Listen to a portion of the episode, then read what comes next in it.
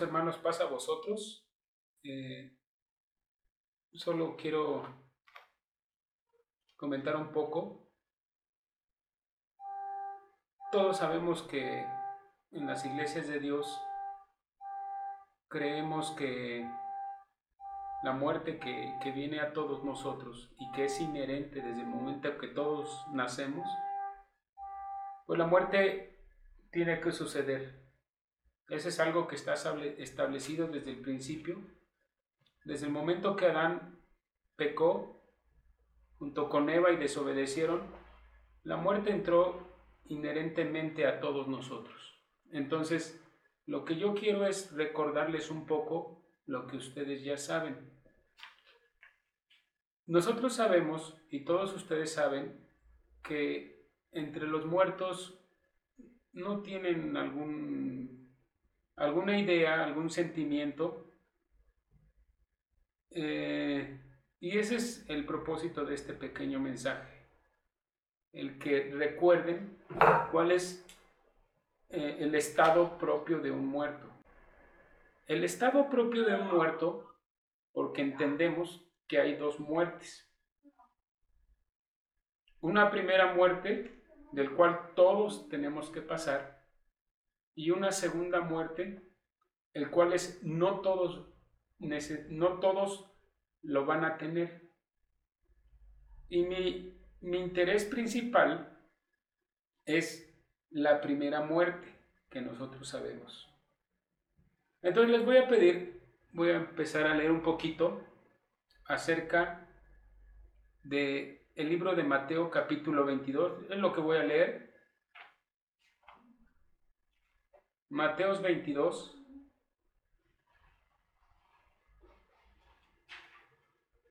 Versículo 23. Eso es lo que vamos a leer. Mateos 22, versículo 23. Lo voy a leer. Dice así, lo voy a leer hasta el verso 32. Dice así, aquel día llegaron a él, es decir, hacia Jesús, los saduceos que dicen no hay resurrección y le preguntaron diciéndole, Maestro, Moisés dijo, si alguno muere sin hijos, su hermano se casará con su mujer, en el caso de que tuviera, fuera casados, y despertará simiente a su hermano, es decir, tendrá hijos el hermano con su esposa, pero no serán de él, sino serán de su hermano. Verso 25. Fueron pues entre nosotros, dicen los saduceos, siete hermanos. Este es un caso que ponen. El primero tomó mujer y murió, pero no teniendo hijos, dejó a su mujer a su hermano. Verso 26. De la misma manera también el segundo y el tercero, y así hasta los siete. Verso 27. Y después de todos murió la mujer. En la resurrección, pues, ¿de cuál de los siete será ella mujer? Porque todos la tuvieron Verso 27. Entonces respondiendo Jesús les dijo, cometen error ignorando las escrituras y cometen error ignorando el poder de Dios. Verso 30. Porque en la resurrección los hombres no tomarán mujer, ni las mujeres tomarán marido, mas son como ángeles de Dios en el cielo. Verso 31. Y de la resurrección de los muertos, esto sí se los dice a los saduceos. Primero les aclara, les dice que están entendiendo mal la resurrección, porque los saduceos estaban aludiendo a que la mujer que una vez resucitara, ¿de quién será mujer? La respuesta del maestro dice, en la resurrección, los hombres no, no toman mujeres y las mujeres no toman marido. Esa es la contestación para decirle que la mujer no iba a tomar marido en la resurrección de muertos, ni tampoco de los siete tomarán a la mujer en la resurrección de los muertos, porque así está claro que en la resurrección los hombres no toman mujer, ni las mujeres toman marido. Verso 31. Pero ahora sí le, le, le contesta en los siguientes versos, le contesta lo que dice el verso 23, porque ellos piensan, dice, que no hay resurrección y le preguntaron por eso a Jesús. Entonces Jesús, en el verso 31 y 32, ahí sí les contesta diciéndoles que sí hay resurrección. Verso 31. Y de la resurrección de los muertos, ¿no han leído lo que es dicho por Dios cuando dice así? Yo soy el Dios de Abraham y el Dios de Isaac y el Dios de Jacob. Así pregunta Moisés que dijo Dios. Y entiendan, Dios no es un Dios de muertos, es un Dios de vivos. Esa es la contestación de la resurrección de los muertos.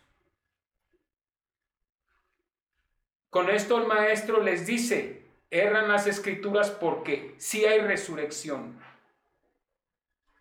Eso es lo que le está contestando.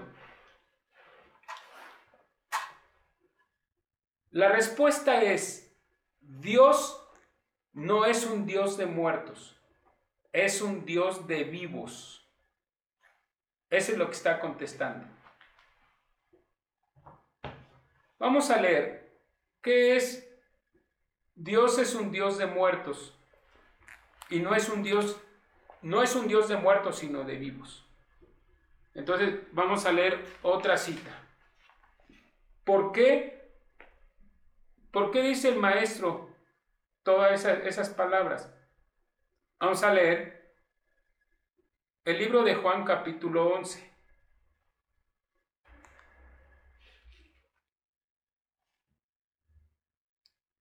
Lo voy a comentar. Juan capítulo 11.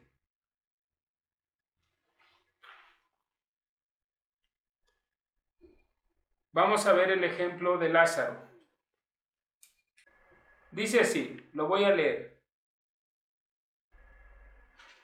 Verso 10. Dice así, mas el que anda de noche tropieza, pero el que anda en la luz no no tropieza. Dice el verso 11, dicho esto, Jesús les dice después a los discípulos, nuestro amigo Lázaro duerme. Observen bien, hermanos. Dice, nuestro amigo Lázaro duerme. Nuestro amigo Lázaro duerme. Entendamos bien el, el, estado que tiene Lázaro. Si yo preguntara, ¿Cuál es el estado de Lázaro? La respuesta sería, duerme. Pero, pero resulta que Lázaro está muerto, porque entonces el verso 14 dice, veamos el verso 12, dice, dijeron los discípulos, Señor, si duerme, estará salvo. Verso 13, le contestan los discípulos, porque no entendían el concepto de dormir. Ese es, lo que, ese es algo que ellos no entendían. Verso 13. Pero Jesús hablaba de este estado de dormir como la muerte de Lázaro. Ellos pensaron que hablaba de reposar o dormir del sueño nada más. Verso 14. Entonces pues Jesús les dijo, entiendan, Lázaro está muerto. Eso es lo que está diciendo. Verso 15 y huelgóme por vosotros, huelgóme por vosotros que yo no haya estado ahí para que crean, pero vamos a él. Verso 16. Dijo Tomás entonces, el que se dice Dídimo, vamos también nosotros, para que muramos con él. Verso 22. Vamos a leer el verso 22. Dice, pero también ahora que todo lo que pidieres de Dios, te dará Dios. Verso 23. Dícele Jesús, resucitará tu hermano, se lo está diciendo a Marta. Dícele el verso 24, yo sé, yo sé que en la resurrección, que Él resucitará en el día postrero. Verso 25, Jesús le dice, yo soy la resurrección y la vida, el que cree en mí, aunque esté muerto, vivirá. Y todo aquel que vive y cree en mí, no morirá eternamente. Y leemos bien esto, hermanos.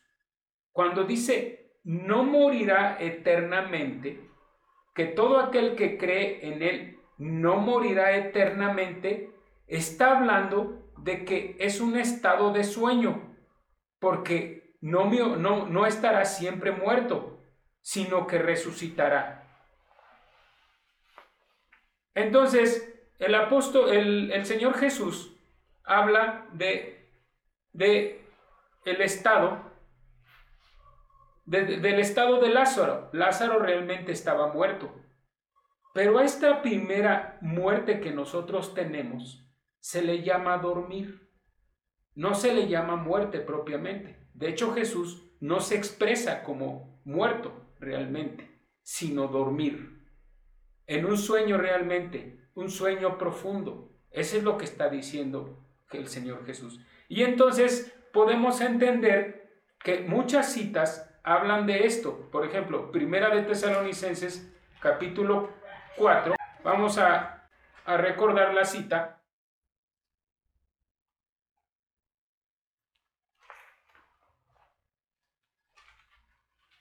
Primera de Tesalonicenses capítulo 4.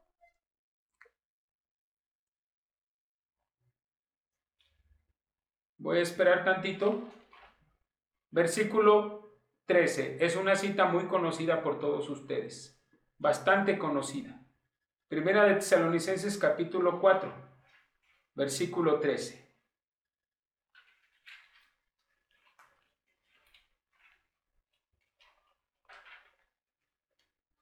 Lo voy a leer.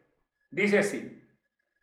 Tampoco, hermanos, queremos que ignores, y aquí vean el verbo en el que están, acerca de los que duermen. Esto lo está diciendo el apóstol Pablo. No se está refiriendo propiamente, aunque sí es un estado de muerte, no se está refiriendo a una muerte por siempre propiamente.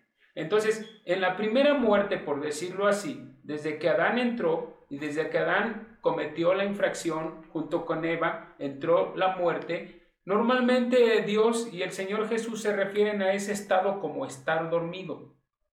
Es un sueño propiamente. Por eso los apóstoles y por eso los profetas se refieren a esta, este, a esta muerte como dormir. ¿Por qué? Porque el dormir quiere decir que se tiene que levantar. Es esto. Entonces, cuando nosotros vamos al sepulcro, esta vez, y que nos llevan al sepulcro nuestros seres queridos o nuestros conocidos o nuestros familiares, entonces solamente inclusive dicen descanse en paz. Pero nosotros entendemos que vamos a estar dormidos.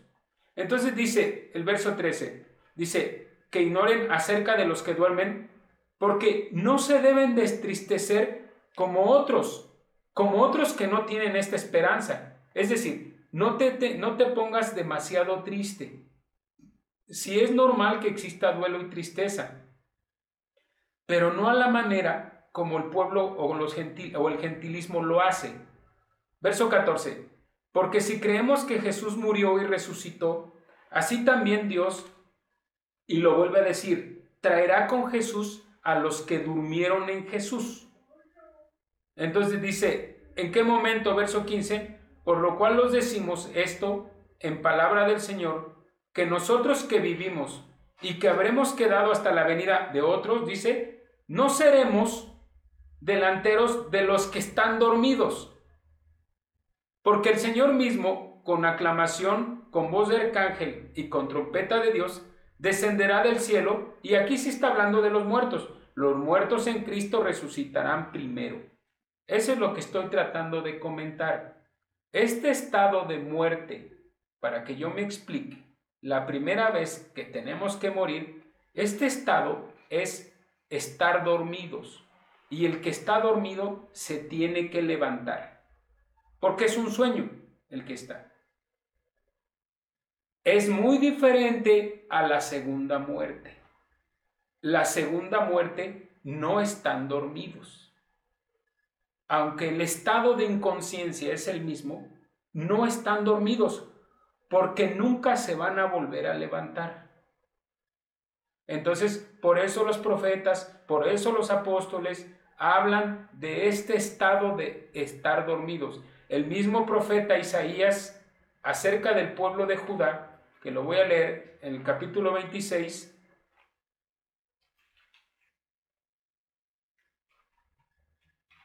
capítulo 26,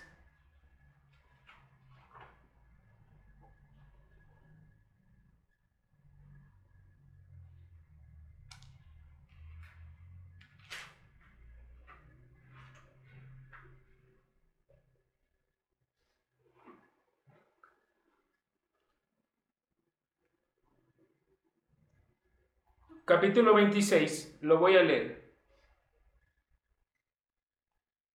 Verso 1, para entender a quién se le dirige la profecía. Dice así, en aquel día, es decir, en el futuro, cantarán un cántico en el país de Judá. Y el cántico dice, una ciudad fuerte tenemos. Salvación puso Dios por muro y antemuro de esa ciudad Abrir puertas y entrará gente justa y guardadora de verdades. Es futuro y es profecía. El verso 19, hablando a la tierra de Judá. Verso 19.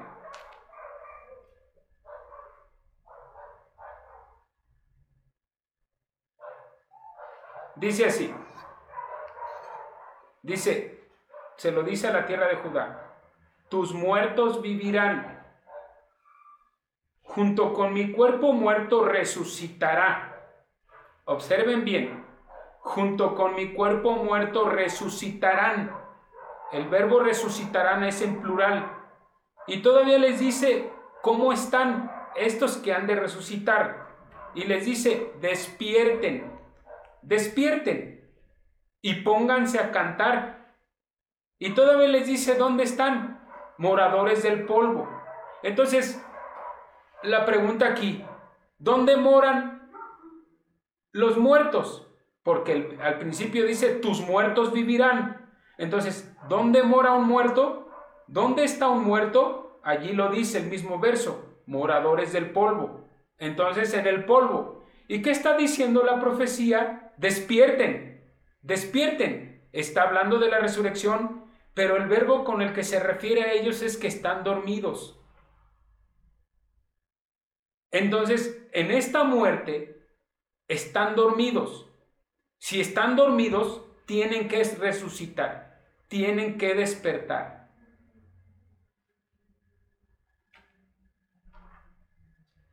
Eso es lo que yo quería comentar. Algo que se comprendiera de que nosotros nosotros efectivamente en esta muerte solo vamos a dormir. Ustedes entienden muy bien, yo qué puedo decirles, solo entienden muy bien. Y nosotros también. Que en esta muerte, por el hecho de estar dormidos, no quiere decir que tenemos conciencia, pero que están dormidos en un sueño profundo. Solamente para recordar esto, les voy a leer un poquito el libro de Eclesiastés, capítulo 9, para que ustedes se acuerden. No quiere decir que porque están dormidos saben todo y se dan cuenta de todo. No es así.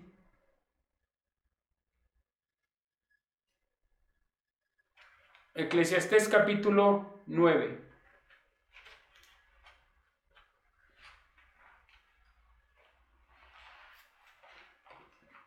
Que ustedes lo conocen muy bien.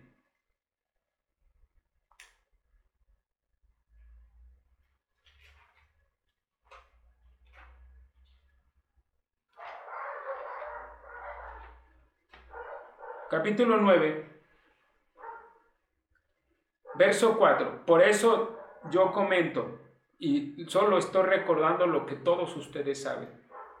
Cuando Dios le dijo a los saduceos, Dios es un Dios de vivos, no de muertos, otro evangelista dice, Dios es un Dios de vivos, no de muertos, porque para Él todos viven. Esa es la expresión que dice otro de los evangelios, no de Mateo. Dice, porque para Él todos viven. Entonces se está refiriendo de que todos los muertos están vivos pero dormidos. Eso es lo que está diciendo. Está hablando de esta muerte como dormidos. Por eso es, esa es la explicación que da el Señor Jesús cuando le dice a los saduceos, porque para Él todos están vivos. Ese es algo que han interpretado mal las sectas protestantes, porque cuando dice están vivos, ellos dan a entender que se muere y su alma se va al cielo y que allá están delante de Dios vivitos, porque dice para Él todos están vivos. No se está refiriendo a que me voy al cielo, se está refiriendo a que estos muertos solo están dormidos y todos los que están dormidos se van a levantar. A eso se está refiriendo. Entonces voy a, leer el capítulo, el verso 4 donde dice, de Eclesiastés capítulo 9, aún hay esperanza para todo aquel que está entre los vivos, porque mejor es un perro vivo que un león muerto, esto ustedes lo saben, pero el verso 5 dice, porque los que viven saben que tienen que morir, eso sí estoy de acuerdo, todos los que viven saben que tienen que morir, de eso nadie se va a escapar propiamente, solamente algunos que han de estar vivos en el momento que se terminen estas cosas. Dice, pero los muertos nada saben, y aquí viene, no tienen paga, porque su memoria es puesta en el olvido. También su amor y su odio y su envidia feneció. Verso 6. No tienen más paga en el siglo, en todo lo que se hace debajo del sol. Verso 7. Así que come tu pan con gozo. Es lo que está diciendo. Verso 9. Goza la vida con la mujer que amas desde los días de tu juventud y vanidad que te son dados debajo del sol, todos los días de tu vanidad. Esto es lo que te toca hacer a ti en esta vida. ¿A qué venimos? ¿A qué venimos a este mundo? Todos sabemos que somos hechos por voluntad de Dios, para un propósito, pero mientras la voluntad de Dios se cumple al término con todos los profetas, este trayecto de vida que Dios nos ha dado, tenemos que hacer dos cosas, como dice el, que escribió el libro de Eclesiastés, trabajar, gozar la vida con mi mujer de los días de mi vanidad y trabajar. Este es a lo que venimos. Y también es muy claro y entendible que venimos también a seguir los mandamientos y al Señor Jesús. No estoy en contra de eso, pero parte de lo que me toca en la vida es con mi esposa y mi mujer de, de cuando era joven, disfrutarla. Así lo dice el verso 9, los días de mi juventud. Entonces, verso 10, por lo tanto, todo lo que te viene a la mano, hazlo según tus fuerzas. Esto también es parte de nuestra vida. Hazlo según tus fuerzas. Desafortunadamente muchos hermanos van al polvo de la tierra. Pero aunque yo viva 50 años, o viva 40, o viva 70, o, o viva 80, también me es una parte, Dios me da una parte que haga algo, sea ciencia, trabajo, con lo que me afane debajo del sol. Es parte de lo que Dios ha puesto como propósito en nosotros. No quiere decir que no siga la escritura o la palabra de Dios. Es también parte importante. Yo quiero decirle a todos los hermanos que han perdido familiares que tengamos paciencia. Han de resucitar. Recuerden bien, están dormidos y el que está dormido va a despertar. Pasa voz, que Dios les bendiga y este es el mensaje que yo quería explicarles.